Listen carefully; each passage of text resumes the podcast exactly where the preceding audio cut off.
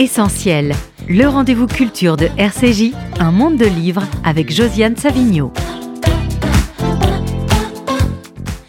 Bonjour, et eh bien c'est un monde de livres qui n'a une seule invitée, Marion Van Rentergem, pour euh, son livre le, le, piège Nord Stream aux éditions des Arènes. Alors, ce n'est pas un roman, euh, c'est un livre pour l'histoire, bien que ça puisse se lire comme un roman policier. C'est pour ça que j'ai invité à, l'interroger avec moi Richard Audier, que vous connaissez bien, le directeur du Fonds social juif unifié. Bonjour à tous les deux. Bonjour Jo. Bonjour. Alors, on avait programmé cette émission avant la tragédie qui vient d'arriver depuis samedi, et on s'est dit qu'il fallait la maintenir parce que c'est vraiment le moment de parler de l'histoire, de la démocratie, et aussi peut-être de, Poutine. Alors, Marion Van Intergame, je ne vais pas cacher qu'on se connaît depuis longtemps. Vous avez été journaliste au Monde des Livres, vous avez été grand reporter au Monde, vous avez eu un prix Albert Londres, vous avez été grand reporter à Vanity Fair, maintenant vous faites des chroniques dans l'Express, et vous avez écrit des livres. Alors, vous vous êtes beaucoup intéressé à Angela Merkel, et qu'est-ce qui vous a amené dans le piège Nord Stream. Angela Merkel, déjà, parce que dans, le, dans ma biographie d'Angela Merkel, il y avait une phrase, un paragraphe, peut-être une page, où je parlais de son erreur historique, de, son, de ce qu'elle est restée comme une tâche et une faute dans son bilan, qui était la dépendance excessive à la Russie et à la Chine, et notamment que sa faute serait, resterait comme étant le, lancement de Nord Stream 2. Mais je ne croyais pas si bien dire, à vrai dire, ça, ça n'était pas le sujet de mon livre, et je ne croyais pas si bien dire. Ce qui m'a donné l'envie, c'était c'est vrai qu'au moment, la guerre en Ukraine a commencé au moment, euh, quelques mois après le départ d'Angela Merkel de la chancellerie. Donc tout d'un coup, cette faute prenait une autre dimension. Et puis, ce qui me fascinait aussi, ayant été très longtemps fasciné par euh, l'ancienne Union soviétique, les pays de l'Est et Vladimir Poutine, euh, c'était de comprendre comment on en était arrivé là.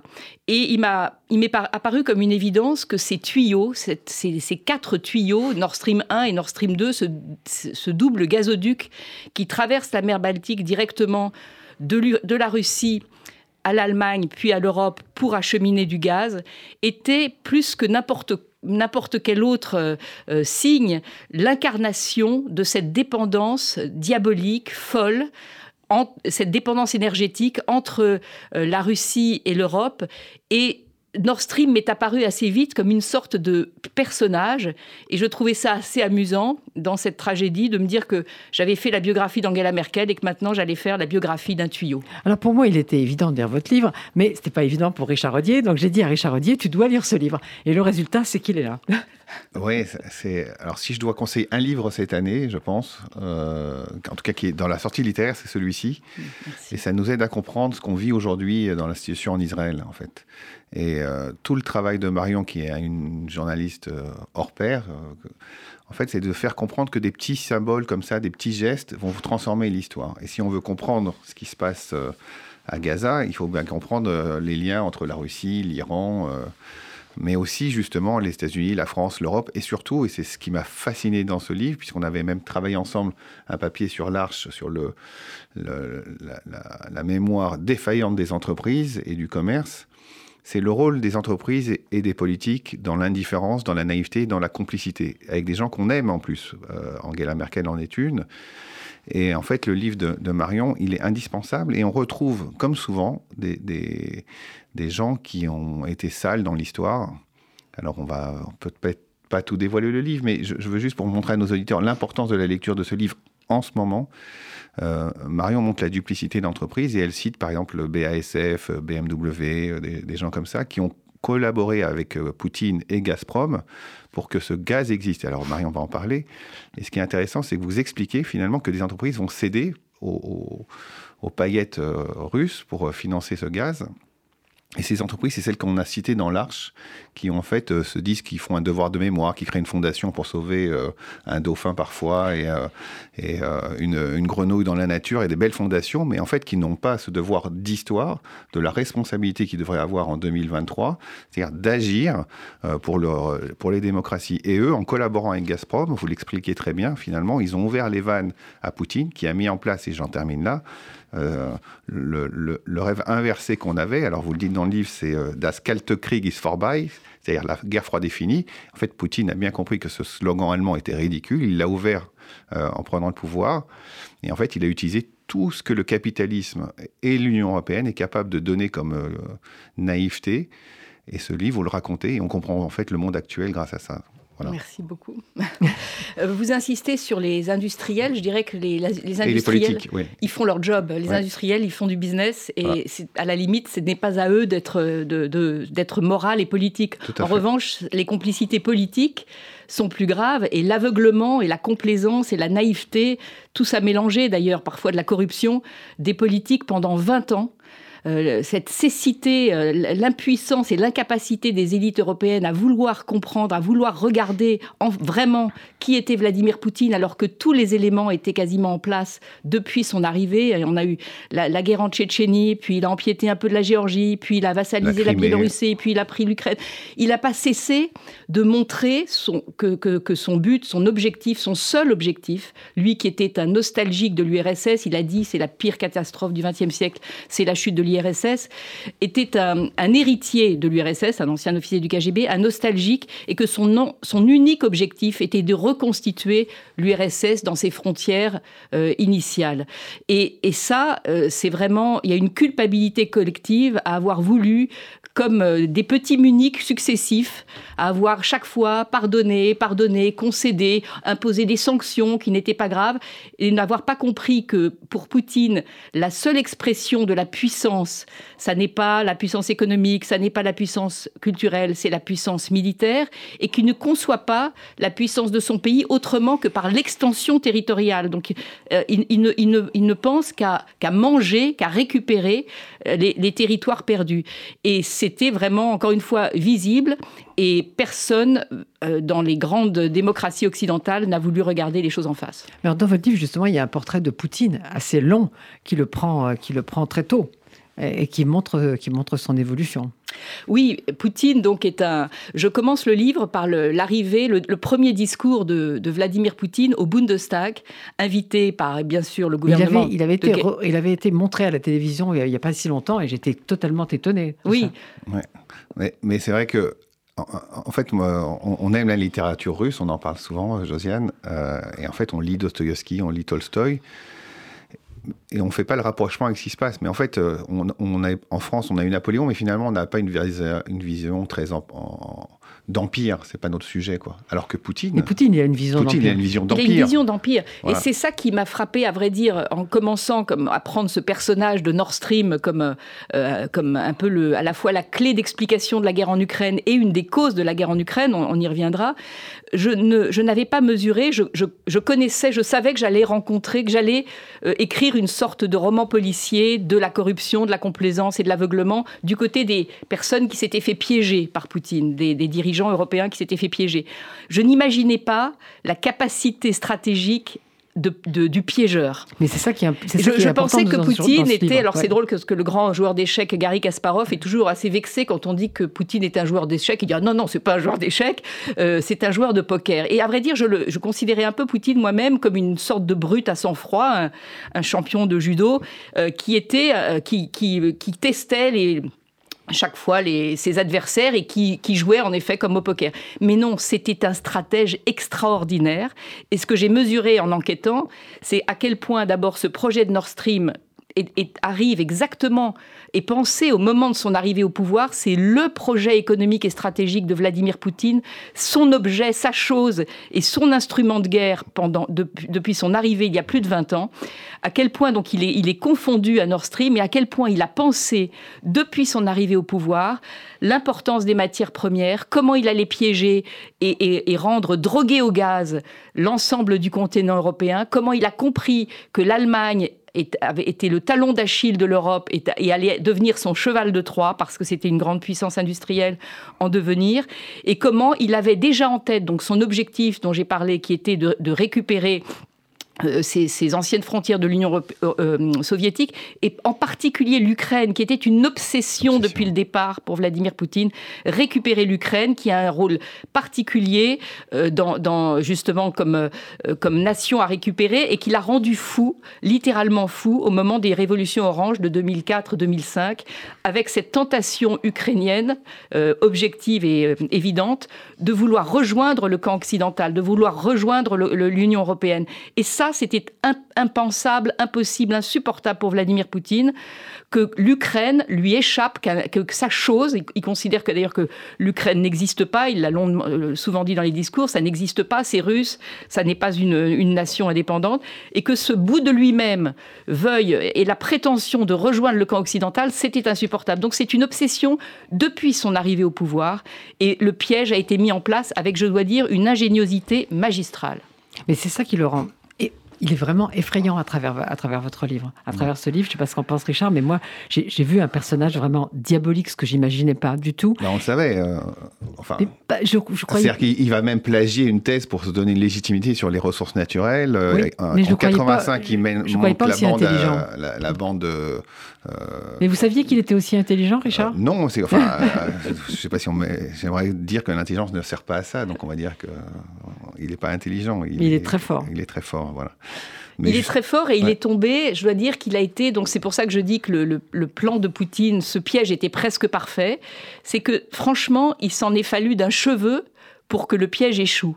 Tout était tellement admirablement pensé ses adversaires devenus ses alliés objectifs étaient si dociles et si complaisants et, euh, que, que, finalement même avoir rencontré, avoir réussi à, à, captiver, à capturer cette proie qui, est Gerhard Schröder, quelqu'un de l'importance de Gerhard Schröder, chancelier d'Allemagne, puis ancien chancelier d'Allemagne, tout puissant dans la social-démocratie européenne, tout puissant au gouvernement de coalition, dans le gouvernement de, coalition d'Angela Merkel à travers des ministres qui étaient restés en place. C'était inespéré et, très souvent il a eu de la chance, Poutine. Il a eu de la chance de rencontrer des personnes qui, qui marchaient trop bien dans son jeu et franchement tout était extrêmement... Des personnes et des dates, parce que vous parlez du 11 septembre par exemple, il a une chance folle sur le calendrier. Vous avez raison, une, une des premières chances de Poutine, si l'on peut dire, ce sont les attentats euh, islamistes du 11 septembre contre New York. Et quand il arrive, je disais que c'était le premier chapitre du livre, euh, quand, quand, Poutine est invité au Bundestag, au Parlement allemand, lui est tout jeune euh, président, on est, on est, donc en 2001, Schröder est là depuis quelque temps, il l'a déjà enjolé, ils ont déjà commencé justement à parler de Nord Stream, et il, a eu, il reçoit une ovation debout dans tout le Bundestag, à quelques élections, exceptions près, dont Angela Merkel et le Parti des Verts, on pourra en parler. Mais euh, Poutine est accueilli à ce moment-là comme euh, une sorte de d'espoir démocratique. On a connu le seul petit, la seule courte période où l'Union soviétique, devenue la Russie, a connu euh, quelques années de démocratie, c'était sous l'ère de Boris Yeltsin et c'était une catastrophe. C'était la corruption à, tous les étages, le crime dans les rues, etc. Donc les, Russes et les Occidentaux en ont un, souvenir épouvantable, même si les Occidentaux soutenaient Yeltsin, qui était en, plus totalement ivrogne et, qui ne savait pas se tenir euh, en public, etc., qui tombait sur scène, bref. Donc on voit arriver Poutine en se disant voilà un enfant bien élevé il est bien coiffé, bien habillé, il boit pas d'alcool, euh, et encore une fois, il, connaît les arts martiaux, etc. On va pouvoir euh, négocier avec lui.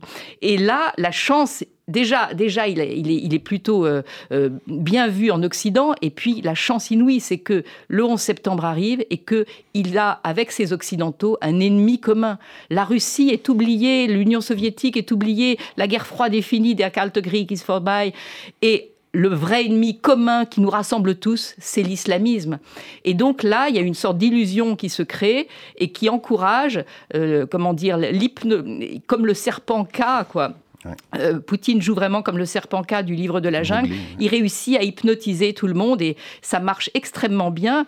Et tout marche bien puisque jusqu'à la guerre en Ukraine, euh, il a réussi à mettre en place ces tuyaux de Nord Stream, dont on expliquera pourquoi c'est un enjeu stratégique majeur.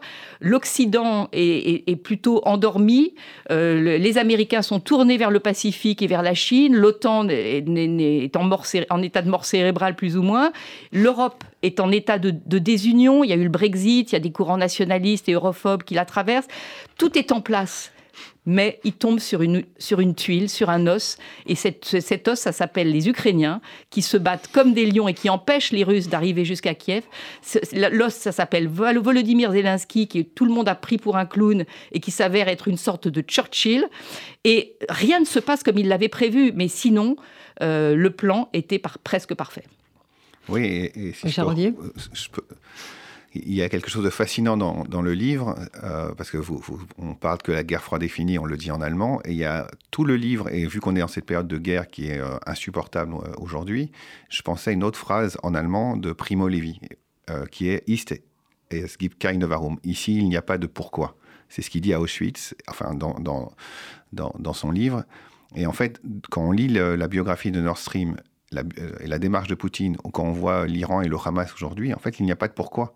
En fait, on se pose des questions rationnelles, on est européen, et on se dit, mais pourquoi ils font tout ça? En fait, c'est exactement le même sujet. C'est pour ça que votre livre est majeur on, va pas, on se pose trop la question du pourquoi. Donc euh, Schröder, Fillon, euh, l'ancien ministre suédois, euh, l'ancien ministre autrichien, ils plongent. Et Schröder, il avait besoin d'argent. L'argent. Oui, il avait besoin d'argent et aussi une, simple autorisation pour pouvoir adopter des enfants. Enfin, c'est des choses complètement dingues. C'est pour ça que le livre est fou. Je ne veux pas dévoiler parce que c'est vraiment. mais vous mettez le doigt sur quelque chose de, très important, je pense, qu'on ne comprend pas en Occident, c'est qu'on a, on a un cortex rationnel. Voilà. Et que là, on est face à quelqu'un qui a un cortex passionnel. Voilà. Et c'est vrai que c'est comme Raymond Aron disait, d'ailleurs il y a une phrase que je, cite dans le livre. La elle est là. Ceux qui croient que les peuples suivront leurs intérêts plutôt que leurs passions n'ont rien compris au XXe siècle, voilà. et au XXIe non plus. Et au XXIe non plus. C'était prémonitoire. Et c'est vrai que, euh, d'ailleurs, dans, le chapitre que je consacre à Angela Merkel, qui, elle, n'est pas du tout corrompue, parce que c'était une des questions... est-ce qu'elle a été naïve, Marion Van Intergam, ah, Angela Merkel? C'est ça que je voudrais savoir. Est-ce qu'elle a été naïve? D'une certaine manière, oui, mais c'est vrai que c'est une des questions qui m'a taraudée. J'ai beaucoup d'admiration pour Angela Merkel et je suis fascinée par euh, cette femme qui ne ressemble à aucun, aucun des autres dirigeants occidentaux pour une bonne raison, c'est qu'elle a passé la plus de la moitié de sa vie sous une dictature. Elle a connu le totalitarisme et que par rapport aux grandes ce monde euh, des Obama, des Clinton, elle aurait dû voir. Voilà, elle, connaît, elle, sait ça mieux que tout le monde. Elle connaît Poutine mieux que tout le monde. Et ma question euh, qui, me taraudait dans le livre, c'est comment Angela Merkel, qui n'est pas corrompue, parce que là, vraiment, s'il y a quelqu'un qui, pour qui l'argent est, euh, qui est totalement indifférente à l'argent, c'est Angela Merkel. Pas corrompue. Elle n'est a priori, euh, elle n'est pas idéologue non plus, parce qu'il y a beaucoup de dans, le piège que tend Poutine, il y a beaucoup de, il a senti les vulnérabilités idéologiques des Allemands et des Français d'ailleurs. elle n'est pas idéologue, elle est pragmatique, elle est même politicienne, et c'est d'ailleurs une politicienne assez court-termiste. C'est le grand défaut d'Angela Merkel. C'est pas du tout une, grande visionnaire. Donc elle n'est elle est pas idéologue, elle n'est pas corrompue, elle n'est pas naïve. C'est loin d'être une idiote. Elle est même extrêmement intelligente. Et comme vous le rappeliez, elle connaît Poutine mieux que personne parce qu'elle est arrivée au pouvoir quasiment au même moment que lui. Ils ont deux langues en commun, euh, l'allemand et le russe. Elle parle évidemment le russe comme, comme tous ceux, les enfants d'Allemagne de l'Est, l'ancienne Allemagne de l'Est ont, été obligés de l'apprendre. Poutine a appris l'allemand euh, à un moment peu honorable au moment où il était officier du KGB en poste à Dresde dans l'Allemagne de l'Est. Donc ils ont cette histoire commune. Elle était du côté de l'occupé, il était de l'autre côté de l'occupant. Il la respecte. C'est, je pense, la seule euh, des dirigeants européens qu'il vraiment il respectait. Et elle le connaissait par cœur. Je raconte une scène encore où elle, plusieurs fois, elle, d'abord quand il parle allemand, elle dit ah ça me donne des frissons. J'ai l'impression d'entendre le KGB. Elle, euh, il lui il a essayé d'user avec elle de méthodes dont elle disait je le connais par cœur, c'est le KGB, etc. Elle le connaît par cœur et moi, pour avoir parlé à Angela Merkel, je sais, sans avoir le droit de la citer, je sais qu'elle elle, elle était tout à fait lucide sur le fait que Poutine n'avait pas abandonné son ambition de récupérer l'Ukraine. Elle disait, je le savais parfaitement. Donc, euh, mais, mais, mais, mais? et c'est là qu'il y a une sorte de faille dans sa logique. C'est ce que j'ai appelé le chapitre là concernant alternative laws, sans alternative. Et ça, c'est un mot qui revient tout le temps chez Angela Merkel, qui est un, un esprit extrêmement logique. D'abord aussi politicien, donc euh, une coalition, elle est en grande coalition avec les sociodémocrates qui sont quand même les maîtres d'œuvre de cette histoire, de cette, de, cette initiative de Nord Stream, c'est une idée social-démocrate. Et ce sont eux qui tiennent la main là-dessus. ministre de l'économie, ministre des Affaires étrangères sont sociodémocrates. Et à la limite, elle, est respectueuse de ses contrats de coalition. Elle veut rester au pouvoir. Et pour ça, elle veut pas que sa coalition casse. Donc déjà, il y a ça. Et puis, il y a le fait que l'Allemagne a mis fin au nucléaire par sa responsabilité à elle, mais pas seulement. C'est d'abord Schröder avant elle, et puis toute l'Allemagne avait fait de nucléaire un tabou. Il n'était pas question de reprendre le nucléaire. Et quand on est une grande puissance industrielle, qu'on vise à être la, et qu'on est, on est devenu la première puissance économique européenne, qu'on ne peut pas utiliser le nucléaire, qu'on peut plus utiliser le charbon parce qu'il pollue, que les renouvelables, ça, donne de l'électricité par intermittence, ça suffit pas. Eh ben, qu'est-ce qu'on fait? Mais c'est facile. On a le gaz russe, pas cher, qui arrive par pipelines, tout est dessiné. Et là où donc la naïveté d'Angela Merkel, c'était de se dire au moins c'est une solution, au moins provisoire. Et euh, la dépendance est une interdépendance, c'est-à-dire que moi, j'arrive à tenir, on arrive à tenir Poutine parce que si, certes, l'Allemagne est dépendante excessivement beaucoup trop, c'est là aussi une des fautes, beaucoup trop du gaz, du gaz russe. Euh, Poutine est dépendant de nous. Nous sommes son premier client, nous, l'Allemagne, nous, les Européens. Donc, il ne peut rien faire.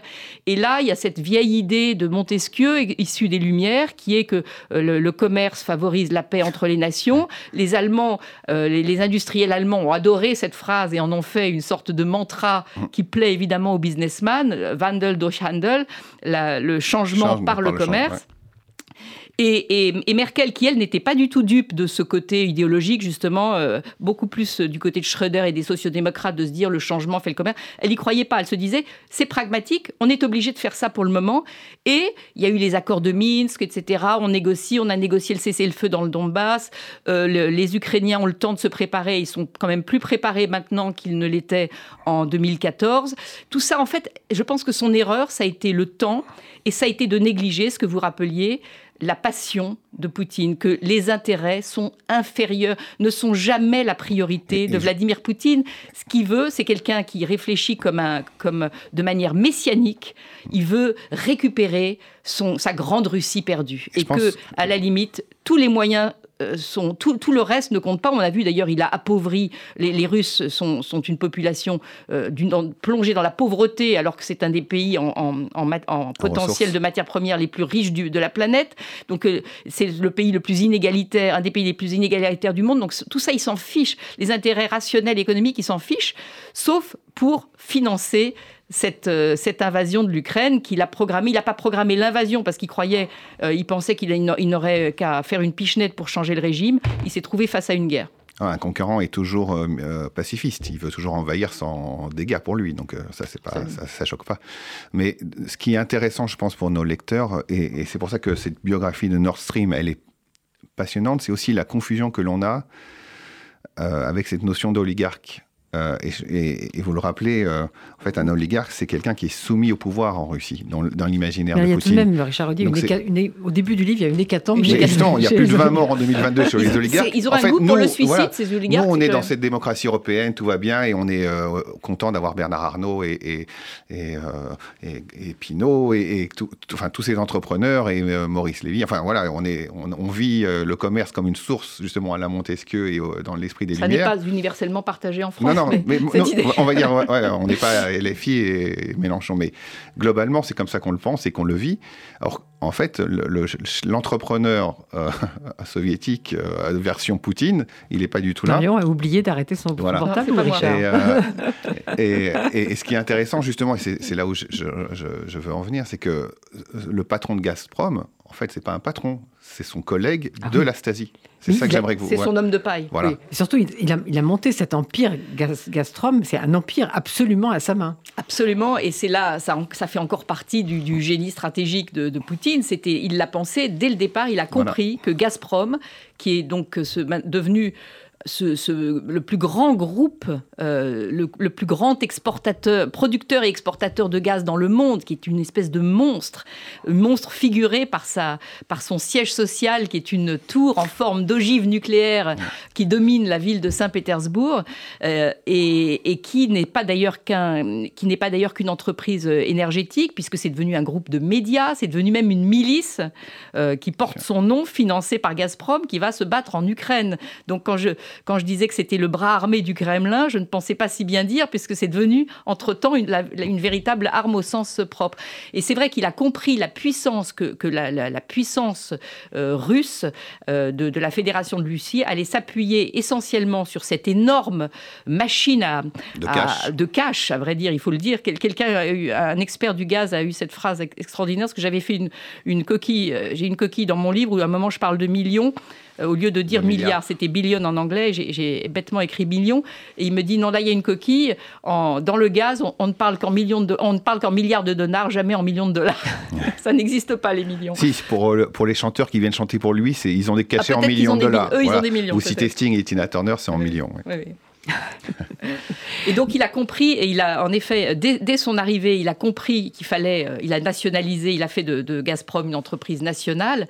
Euh, il a mis à sa tête, comme par hasard, quelqu'un de l'ancienne bande de Saint-Pétersbourg, parce que là on revient à cette, cette jeunesse, vous parliez de la personnalité de Poutine, qui a été vraiment fabriquée dans cette, euh, dans cette ville de Leningrad, devenue Saint-Pétersbourg, qui avait, où il a appris, en fait, il a, eu, il a été à deux écoles.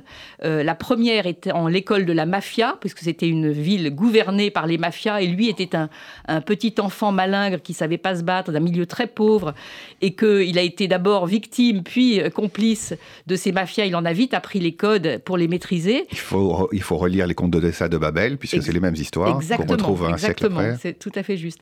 Et, et, sa deuxième école, ça a été, là aussi, c'était à, à Leningrad puis Saint-Pétersbourg, où il est devenu, donc euh, il a fait l'école du KGB, il est devenu officier de la police politique, et ce sont ces deux manières de, ces deux méthodes de, référentes, là où il a tout appris, c'est les codes de la mafia, donc on corrompt, euh, on, règne par la corruption, etc. Et les codes de la police politique, où on désigne des, on, repère la vulnérabilité de ces, de, de, de, adversaires, on les, on les corrompt, on les amadoue, on les séduit, on, les, on en fait des, des alliés et des, et des, et des, jokers, quoi. Mais on parlait avec Richard Rodier de cette hécatombe chez les oligarques, et justement vous parliez Richard de euh, Bernard Arnault euh, et Pinault, etc. En France, je pense que si on tuait successivement Bernard Arnault, Pinault et quelques autres, ça susciterait quand même. Ce qu'a voulu faire Action Directe. Un, un, certain mouvement. là, on a l'impression qu'à cette hécatombe d'oligarques, il ne se passe rien. C'est vrai. Dans un silence absolu, c'est très vrai. J'y avais pas pensé, mais ça, c'est vrai. Et pour moi, c'est un élément essentiel du livre. Il meurt dans, dans, sans bruit. c'est un élément essentiel du livre quand on le raisonne. Euh, j'allais dire, en histoire et en géographie. Parce qu'il faut voir, peut-être, c'est pas de, c'est pas de l'écriture, mais il y, a deux photos euh, qui sont essentielles dans le livre. C'est la géographie du gaz, enfin des tuyaux Nord Stream. Et en fait, euh, voilà, on a cette carte qui, qui, montre bien ce contournement de l'Europe pour aller de l'Ukraine, justement, pour aller faire une piqûre euh, directe dans les veines d'une drogue pour bien, bien mettre la dépendance complète. Et puis cette photo, on voit, qui est terrifiante, hein, que je connaissais pas, c'est vous qui la produisez dans le livre, Elle est terrible. avec nos dirigeants européens tous autour. Les personnages, voilà, tous les personnages sont là euh, on, a envie de les mettre. Euh, ils ont tous des sourires absolument. Voilà, donc je regarde les personnages puisqu'on est quand même à la radio, donc on, se regarde la photo. il y a, François Fillon, Merkel, il y a Schröder, Fillon, euh, le patron de, le patron de Gazprom, Alexei Miller, il y a le, fameux ancien espion de la Stasi qui dirige Nord Stream, etc. Et, c'est là où je dis que c'est magnifique et c'est l'apprentissage. Pardon de revenir encore à cette actualité, mais c'est exactement ce qu'on vit aujourd'hui. C'est-à-dire que des armes, du béton, des drones, enfin c'est des industriels, c'est des numéros de série, euh, les douanes existent. Enfin, je veux dire, tout ça, on comprend les mécanismes. On comprend aussi dans le mécanisme de, par exemple, du Hamas, pour devenir génocidaire, on l'a vu euh, avec l'Arménie, on l'a vu avec euh, le Rwanda pour ce qu'ont fait les Hutus contre les Tutsis, bien sûr Hitler avec les Juifs. Il faut 15, 20, 30, 40, 50 ans de propagande pour que le cerveau ne puisse plus comprendre euh, qu'on on est capable de tuer un être humain. Et, c'est ce qui est fascinant dans l'histoire russe aujourd'hui, c'est cette indifférence. C'est pour ça que le côté des oligarques me passionne comme, comme exactement Josiane. C'est-à-dire qu'on peut tuer en 2022 une vingtaine d'oligarques. Alors parfois ils meurent d'une petite crise cardiaque, on ne sait pas, une hépatite A, B, C, W. Il y en a c'est bien, il meurt à la fois d'une crise cardiaque, d'une dépression, d'un suicide et, d'être tombé par la fenêtre. Voilà. Et en fait, euh, en fait, la population russe, elle reste dans cette euh, apathie absolue, quoi c'est pour ça que je dis que c'est un processus qui me fait penser à ce qu'on vit aujourd'hui. Le Hamas nous écrit depuis 35 ans, je vais tuer les juifs, les homosexuels, les francs-maçons. Ils ont la télé depuis 20 ans à Gaza, ils ont les écoles, ils forment des gens. C'est normal qu'à 20 ans, on puisse découper des bébés. C'est normal 20 ans après, 20 ans d'éducation. Et les Russes aujourd'hui, ça fait... Euh, 25, 30 euh, ans qu'on va dire euh, Poutine euh, est là-dedans. Et donc cette apathie-là, moi, elle m'a fasciné en fait. C'est vrai. Moi aussi. Elle m'a fasciné, mais ce qui m'a fasciné aussi, après la lecture du livre de Marion Van Rentergem, Le piège Nord Stream, je le rappelle, aux éditions des arènes. Il faut pas. Très bon livre. Très, Marion Van Rentergem a écrit dans l'Arche, je le rappelle aussi. toujours un peu très de, publicité. Non, mais ce qui m'a frappé, c'est la question, justement, en revenant à aujourd'hui, c'est-à-dire quand on a lu ce livre, qu'est-ce que c'est soutenir Poutine quand on est dans un pays européen, quand on est français par exemple. Qu'est-ce que c'est soutenir Poutine aujourd'hui? Et comme j'en ai parlé un peu avec Marion euh, hors antenne, euh, ce qui est curieux, c'est que les gens qui soutiennent Poutine, euh, c'est les mêmes aujourd'hui qui, oh, juste pour ne pas gêner sont pas Marion, sur ce qui se passe en Israël. Oh, bah, par exemple, pour, pour citer Marion, elle rappelle que les accords, l'annexion de Crimée a été soutenue par deux personnes, Marine Le Pen et Jean-Luc Mélenchon. Oui, oui. Et François Fillon. Et François Fillon, c'est voilà, c'est ce que je voulais.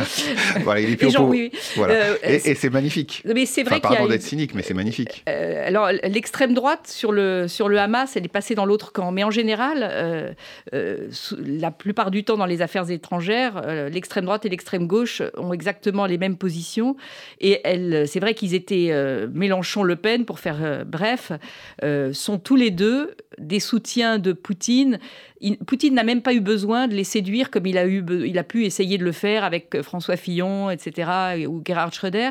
L'extrême droite et l'extrême gauche, ils sont tellement. Il y a un tel anti-américanisme viscéral, anti-libéralisme, etc., que anti-démocratisme même, euh, contre la démocratie parlementaire qu'ils sont euh, tombés dans les bras de ce dictateur. Il faut voir euh, la liste des, des, personnalités que soutiennent Mélenchon et Le Pen. C'est en général, enfin en tout cas Mélenchon, ce sont tous les dictateurs de la planète. et puis souvent l'extrême droite un peu. Ils, aiment, ils, sont toujours pro-chinois, pro-russes. Enfin, ils sont toujours du, du bon côté de l'histoire. Je, précise que c'est un sarcasme, que l'ironie n'est pas toujours comprise. Ah, maintenant, maintenant, il faut en général mettre des notes. Et là, en fait, le, le ce qui est étonnant, j'ai lu dans la, revue Le Grand Continent, qui est presque aussi bien que la revue L'Arche, une, carte très intéressante des soutiens de ceux qui, n'avaient pas condamné le Hamas. Euh, de manière claire et dans, le monde. Euh, et on voit que très curieusement, cette carte recoupe celle de ceux qui ont soutenu Poutine dans la guerre en Ukraine. Donc c'est très intéressant et on voit ces divisions euh, traversent aussi les, sociétés et les pays en Europe et notamment la France. Alors en France, en effet, euh, donc euh, Mélenchon, on sait comment cette espèce d'incapacité obscène à condamner le, Hamas. L'extrême droite s'est trouvée dans un autre camp parce que l'extrême droite, je, je, finis par trouver ça drôle, est tellement anti-musulmane qu'elle finit par être moins antisémite. Ah donc c'est vraiment aussi simple que ça. Et, du coup, il se retrouve dans, l'autre camp. Mais, mais c'est assez. Euh, en effet, le parallèle avec la, avec la guerre en Ukraine est assez frappant. Et puis, euh, euh, c'est, ça n'est pas un hasard si Vladimir Poutine est, un, est allié avec l'Iran. Il est d'ailleurs aussi allié avec Israël. Donc, lui, en fait, il joue sur tous les tableaux. Il, est, il s'entend très bien avec Netanyahou, il s'entend bien avec les Iraniens, il parle avec le Hamas. Et donc, il peut essayer de se poser en, en arbitre des élégances à un moment donné. D'ailleurs, la position de Poutine avec la Syrie, elle est remarquable. Alors là, il, oh, oh, là, il n'y a vraiment pas de pourquoi. Il, dit Varum, là encore. Ah ben là, en Syrie, il était très clair pour faire la guerre à Daesh, dans des conditions même euh, au-delà du, crime de, contre l'humanité. Mais en revanche, euh, bizarrement, le Hamas, il est plus indulgent. Mais alors, comme le disait Richard Rodier, il ne faut pas totalement déflorer ce livre parce qu'il se lit comme un thriller aussi, Richard, l'a dit. Mais euh, il est fait, ce livre, à la fois d'analyse, euh, mais de rencontres aussi, d'analyse, enquête et rencontres. Alors il y a des rencontres qui sont un peu, comment dire, un petit peu poivrées. Par exemple, celui que vous avez mis le, comme titre avec un accent allemand, je suis le coupable. ça m'a été euh, reproché, j'ai été un peu gênée parce que c'est quelqu'un que j'aime beaucoup, c'est l'ancien ministre de l'économie d'Angela Merkel, Peter Altmaier. Mais c'est vrai que je, je, trouvais très drôle, euh, c'était vraiment pas du tout offensant la manière que j'ai eue de d'écrire comment il disait le, le Goubal, parce qu'il parle un, français magnifique et j'ai je, l'envie de parler euh, français aussi bien et j'aimerais parler, euh, lui rendre l'appareil en allemand et on s'en est loin. Mais il avait cet accent, en effet, de prononcer les, les, les gays à la place du, que et du, le b à la place du p.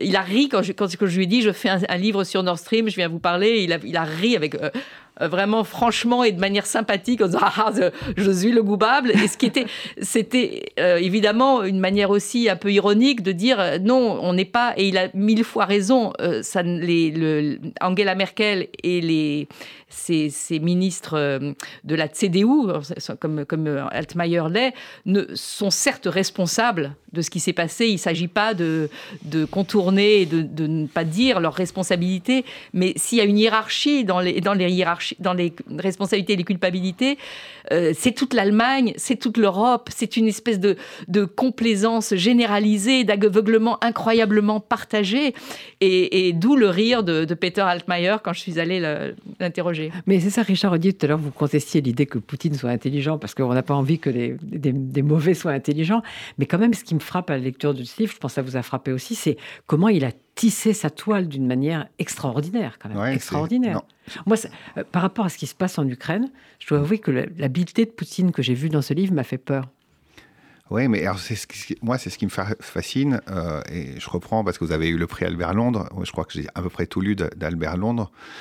Et en fait, euh, ce qui est génial, c'est que les faits existent, ils sont, ils sont repris par des reporters de haut niveau, des écrivains, et, et c'est là où je trouve que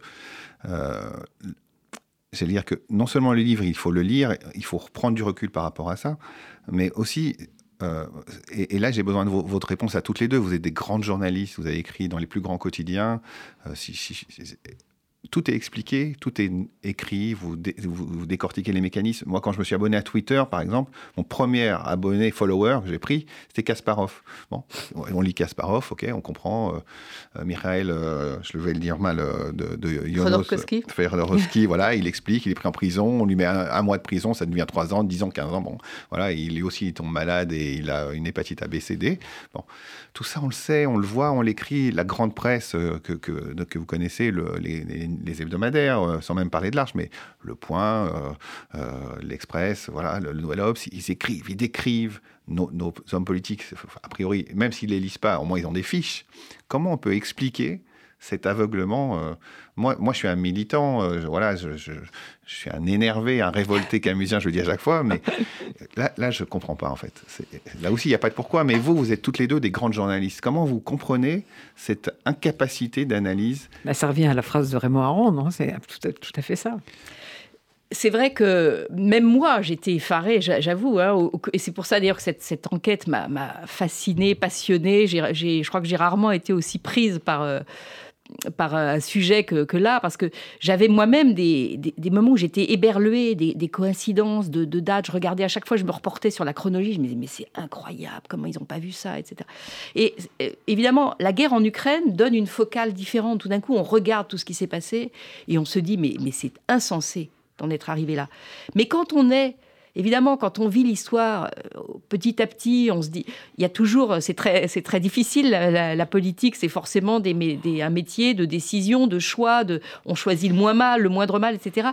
Et petit à petit, il y avait, bon, ça c'est grave, mais c'est pas si grave par rapport à ça, etc. Et finalement, comme j'appelais ça, une, succession de petits muniques qui, sur le moment, euh, passaient assez inaperçus. Quand Nicolas Sarkozy vend deux navires Mistral à Vladimir Poutine alors qu'il vient d'annexer 20% du territoire de la Géorgie, un, pays qui n'est pas le sien, et qu'on va lui vendre deux navires de guerre. Euh, c'est invraisemblable. Ah oui, c'est invraisemblable. Donc ça a fait du bruit à l'époque, puis ça, ça, passe. Et puis tout d'un coup, euh, ça, ça aussi, je, je l'ai découvert en écrivant le livre, c'est que je n'avais pas du tout pensé que la, la, vente des Mistral quand on fait, évidemment, quand on, on, scelle un contrat de vente avec euh, un pays sur des navires de guerre, ça met longtemps, il faut les construire, etc. La livraison, elle était prévue, donc c'est le, contrat est, signé en 2008, euh, si je ne me trompe pas, et la, vente devait avoir lieu en 2014. Manque de peau, 2014, comme je le dis dans le livre, c'est l'année de la honte, ce que j'appelle l'année de la honte, c'est l'année de l'annexion de la Crimée.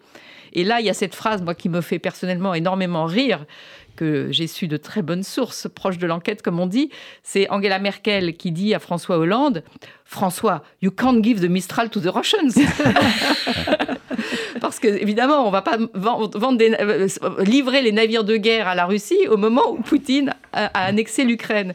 Et François Hollande, qui euh, en comprend mal, c'est à la fois, il y a de l'hypocrisie de la part de Merkel, parce que pendant ce temps-là, elle lance Nord Stream 2 donc c'est, elle, pourrait balayer devant sa porte, mais ça c'est, une autre histoire que je raconte dans le livre, c'est pourquoi Nord Stream 2 continue malgré ça. Mais c'est vrai que la, la... Et en plus, les, les deux se sont amusés, enfin, on rit jaune du fait qu'un des deux navires de guerre, puisque les navires ont toujours un nom, il y en a deux s'appelait Sébastopol. C'était quand même le nom du port de Crimée, qui est la base, la base militaire russe. Donc c'était impossible. Et c'est vrai que François Hollande un peu poussé par Angela Merkel, mais on avait euh, conscience aussi, a pris cette décision très difficile parce que annuler un contrat, c'est pas rien. Ça veut dire que la, France perd en crédibilité, en fiabilité. Ça veut dire aussi qu'il y a des, milliards de, pénalités, pas des milliards, enfin, je ne sais pas combien d'ailleurs, mais des pénalités très conséquentes à payer par les contribuables français certainement. Euh, il, faut, il, faut, surmonter toutes les oppositions et je crois que l'ensemble du Parlement était contre Bref, heureusement qu'il a annulé la vente des Mistral, sinon on serait en train d'utiliser des navires de guerre français contre euh, les Ukrainiens. En ce moment, on aurait l'air vraiment malin. Donc euh, je ne sais plus du coup pourquoi on est parti de... on est parti du journalisme. Richard Audier posait la question du journalisme. En fait, justement, Marion, d'une certaine manière, répond, c'est que quand on change la focale parce qu'on fait un livre, c'est un peu différent. En fait, la question du journalisme, c'est être engagé dans l'histoire en train de se faire au jour le jour. Et c'est compliqué, c'est compliqué, on n'a pas la bonne focale Bien souvent. Sûr.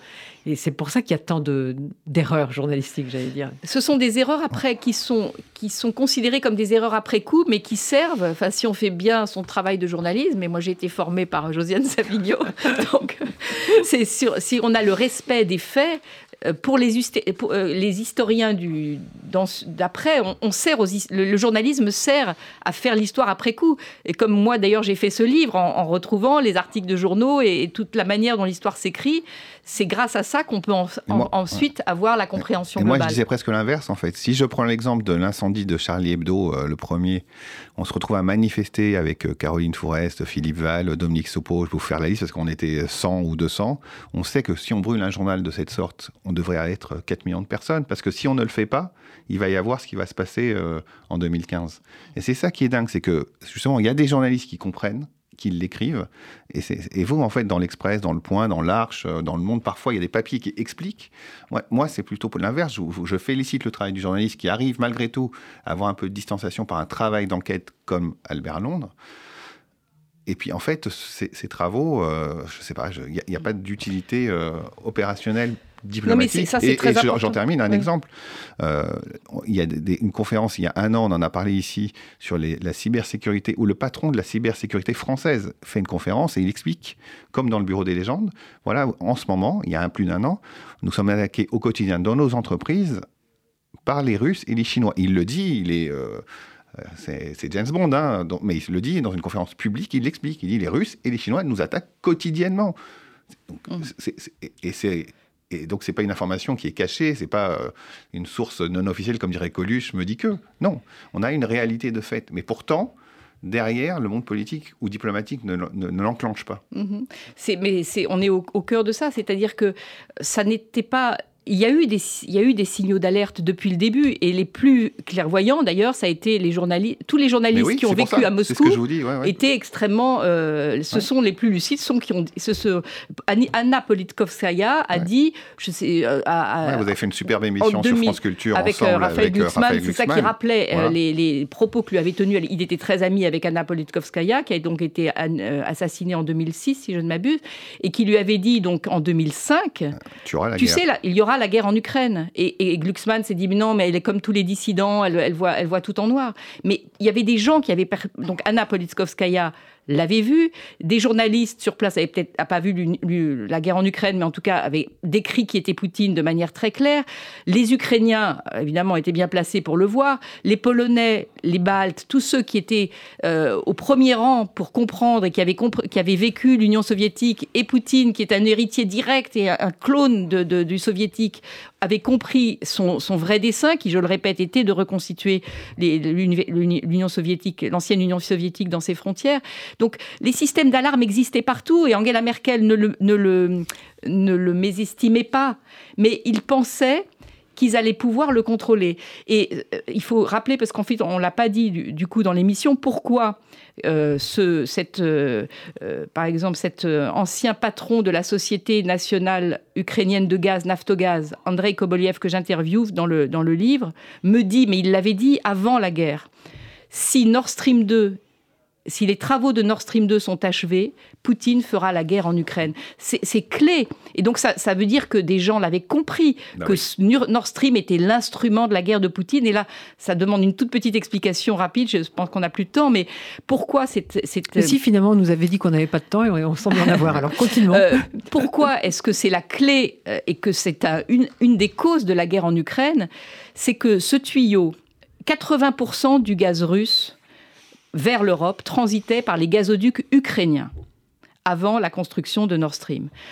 Ce, double gazoduc permet à potentiellement donc à l'Allemagne et au reste de l'Europe d'importer du gaz russe sans passer par ces gazoducs ukrainiens, parce qu'il y a la même quantité de gaz potentiellement qui peut passer par la Baltique directement, etc. Et Merkel avait une obsession, c'était, euh, toujours dans son, esprit logique, il ne faut pas priver l'Ukraine des revenus de transit des revenus de gaz qui, font une, sont une partie importante de son PIB. Donc elle disait, on va, de toute façon, on continuera à utiliser les gazoducs ukrainiens, c'est juste au cas où, parce qu'il y a toujours des conflits entre la, euh, Russie et l'Ukraine, des conflits euh, qui se terminent par des coupures de gaz. Il y a eu deux crises dont l'Europe a pas mal souffert en 2006 et en 2009, et qui, ont traumatisé tout le monde. On a failli ne plus avoir de chauffage en hiver, etc. Et du coup, les Européens, mais là encore, on est dans cette histoire, petit à petit, oui, mais oui, Poutine, mais oui, Poutine met, bah oui, mais on peut pas se permettre de ne plus avoir de gaz. Donc le Nord Stream, c'est très pratique parce qu'au cas où ça coupe du côté des gazoducs ukrainiens, on aura toujours ça comme secours. Oui, sauf que c'est pas une histoire seulement de revenus de transit pour le gaz, c'est que en donnant la possibilité à Poutine de servir directement ses clients sans passer pour l'Ukraine, il prive l'Ukraine de son levier stratégique, de son levier de pouvoir, de sa seule utilité.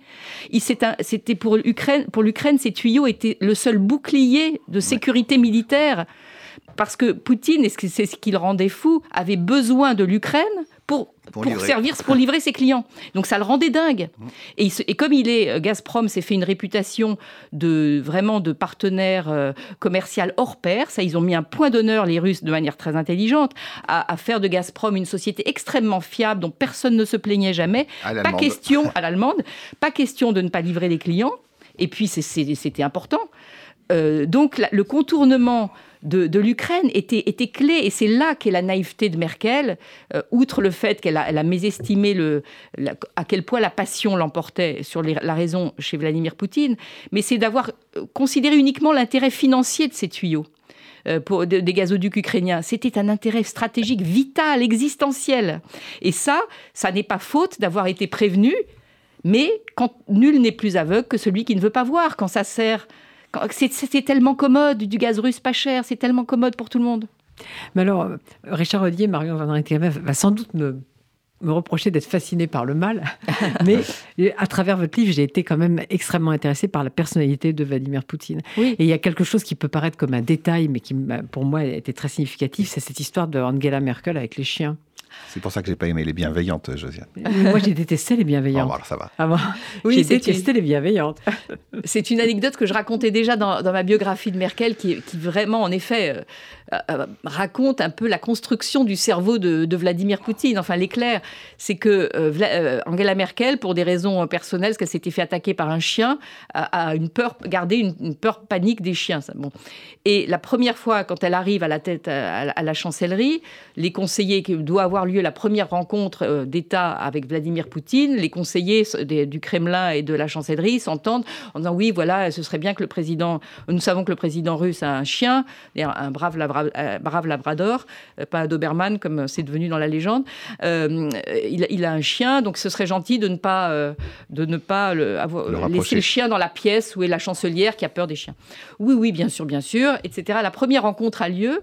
Le chien n'est pas là, mais que, met, que place Vladimir Poutine sur son canapé Un chien en peluche. Et là, je me dis, vraiment, c'est incroyablement déjà tordu, mais la deuxième rencontre est encore mieux. C'est que on fait semblant, les conseillers ne vont pas rappeler, il faut pas de chien. Donc euh, on fait semblant de et, l'équipe du Kremlin fait semblant d'oublier et donc Merkel et, et, Poutine sont dans un sont dans un salon et ça un des, des conseillers de Merkel euh, me, l'a raconté. Il dit c'était insupportable. Le chien, on était à une salle après à table, le chien se faufilait dans les pattes de tout le monde. Puis c'est un gentil labrador, il vient renouveler, il, veut, il, il, est, il est, gentil, il, aime les invités. Et, et, on voit une des photos historiques de Merkel complètement crispée sur un fauteuil, mais quasiment en, grinçant, en, en, serrant les dents, et un sourire, mais jubilatoire, de, de, Vladimir Poutine qui la regarde en train d'avoir peur de ce brave labrador qui, qui vient la renifler. Comme avec la et en table sortant, de Macron et, lui. Et en sortant de la pièce, euh, Merkel dit à un, de ses conseillers qui me l'a rapporté, il m'a dit Tu, vous, tu voyez, euh, je les connais par cœur. C'est les méthodes du KGB. Mais donc cette petite anecdote de rien du chien en dit quand même extrêmement long sur la construction psychologique euh, de Vladimir Poutine. Alors, Richard Audier, dont j'ai été ravi de savoir que vous partagiez mon hostilité à ce, roman qui s'appelle Les Bienveillantes, qui a eu beaucoup de succès, qui a été très défendu. C'est plein d'hostilité dans la littérature. Hein. Il nous reste deux minutes, donc, à vous avec Marion. Oui, non, je voudrais, pour terminer, euh, je, redis le titre, je fais le travail, le, le piège Nord Stream, mais euh, il faut lire ce type de livre, je, le dis, et il faut lire la grande littérature euh, russe, par exemple, parce que pour comprendre toutes les situations d'aujourd'hui, il faut toujours croiser l'histoire et la géographie. L'avantage de ce livre, c'est du, du, Brodel, c'est du Frédéric Ancel, c'est tous les grands historiens, vous le dites, c'est du Rina Neher sur le, sur le Moyen-Orient, où elle raconte l'histoire de la Bible par la géographie il faut croiser les deux. Et ce qui est formidable ici, c'est qu'on croise l'histoire et la géographie parce que c'est indispensable de croiser les deux, sinon on ne comprend pas. Et croiser aussi les événements. Euh, parce que les dates, on les perd. Et c'est vrai quand je, reprends ce 11 septembre. Si on n'a pas la date du 11 septembre en tête euh, en 2001, parce qu'on est en Allemagne, on voit Poutine, on oublie ce qui s'est passé quelques jours avant. Et je pense que c'est l'avantage des grands journalistes quand ils se mettent à écrire de très grands livres, c'est cette vision d'histoire et, de géographie. Voilà, alors on, merci. On l'aura compris, il faut absolument lire ce piège dans le stream de Marion Van Rentergem. Pour sortir des, des images horribles qu'on voit en ce moment. Voilà, c'est publié aux éditions des Arènes. Et de toute façon, comme on le sait, Richard et moi, la littérature, la musique, l'histoire, c'est ce qui nous permet de lutter contre la barbarie. Exactement. Donc merci à tous les deux et n'oubliez pas le piège Nord Stream, Marion Van Rentergem, c'est bien, c'est bien, c'est euh, ça prend pas, pas très longtemps à lire, mais longtemps à réfléchir. Merci.